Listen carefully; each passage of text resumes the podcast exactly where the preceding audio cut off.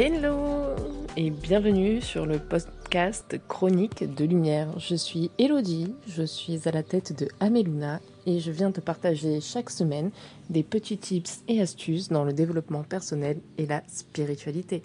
J'espère que tu trouveras ton bonheur et si ceci te parle, écoute la suite.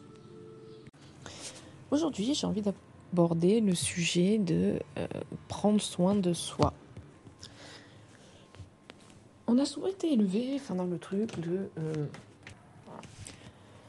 que prendre soin de soi c'est égoïste, euh, qu'il faut toujours faire passer euh, l'autre avant nous, que ce soit nos familles, nos amis, nos enfants, notre compagnon, notre compagne, nos animaux.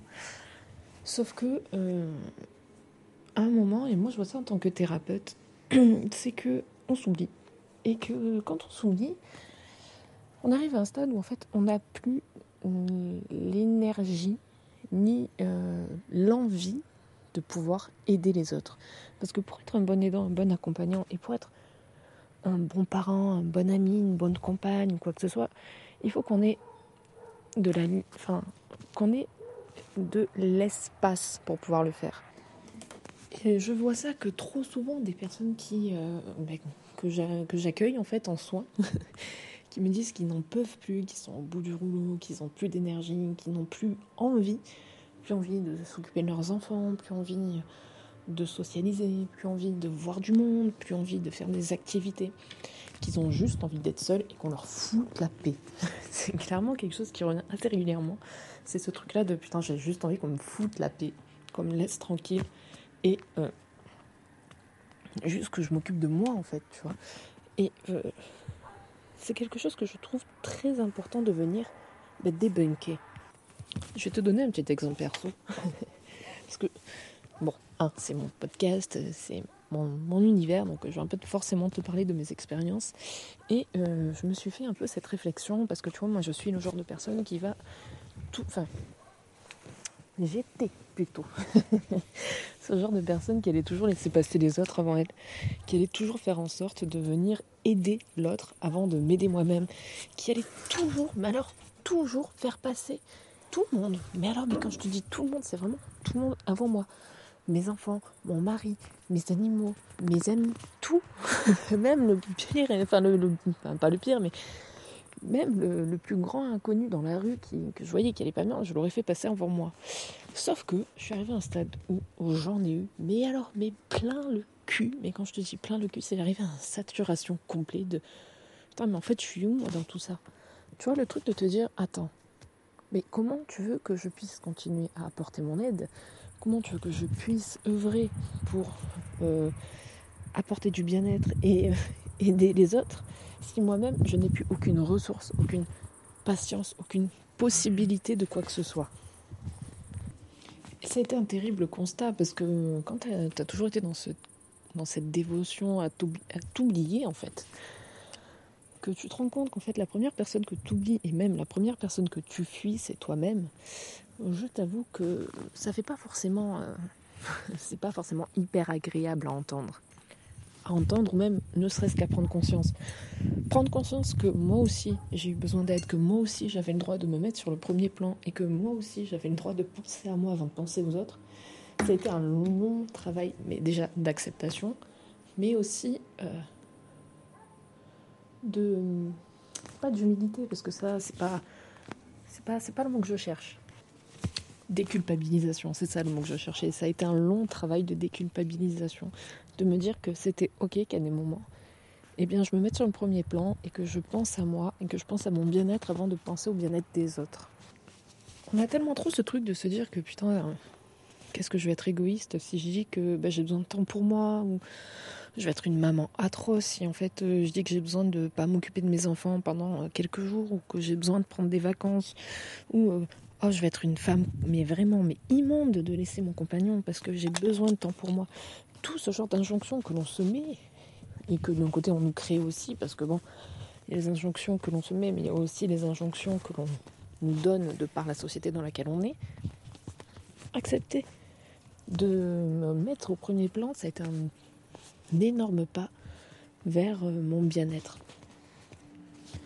Vers mon bien-être, mais aussi vers ma capacité à être une bonne accompagnante, une bonne thérapeute, une bonne coach. Parce que du coup, je me retrouvais avec plus de.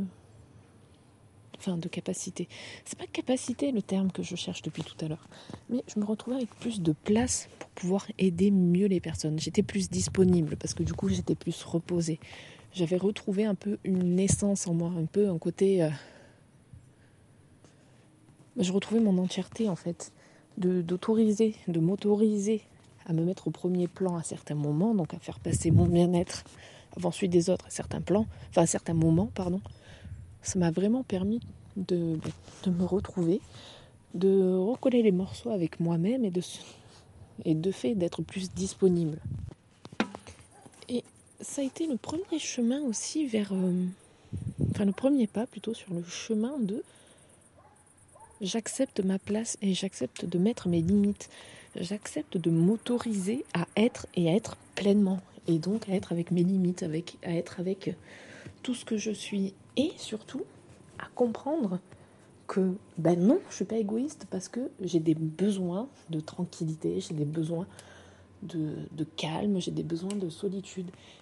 Et non, je ne suis pas une mauvaise maman, je ne suis pas une mauvaise femme, je ne suis pas une mauvaise thérapeute, je ne suis pas une mauvaise accompagnante, je ne suis pas une mauvaise amie. Je suis juste une femme qui a pris conscience de tout ce que je suis et des limites que ça impose. Parce que oui, on a tous nos propres limites et on a tous nos propres besoins. On nous a conditionnés à nous oublier plus qu'autre chose, à nous faire passer au second plan, même au dernier plan. Parce que tu comprends, c'était pas très chrétien, pas très bon, pas très bien vu, machin, là. Mais ça, euh, pour ton épanouissement personnel, pour ton bien-être personnel et pour ta santé mentale, crois-moi, tu as besoin de ces moments-là. Et crois-moi, ça ne fera pas de toi une mauvaise personne. Réussir à poser ses limites, c'est aussi faire preuve de confiance en soi. C'est faire preuve de confiance en ce que l'on est. Euh, confiance, enfin plutôt estime de soi. Réussir à dire non, écoute ça, euh, moi là, là j'ai plus besoin de. Enfin, c'est pas que j'ai plus besoin, c'est là j'ai besoin de temps pour moi. J'ai besoin de temps pour souffler, j'ai besoin de temps d'être seule pour me recharger.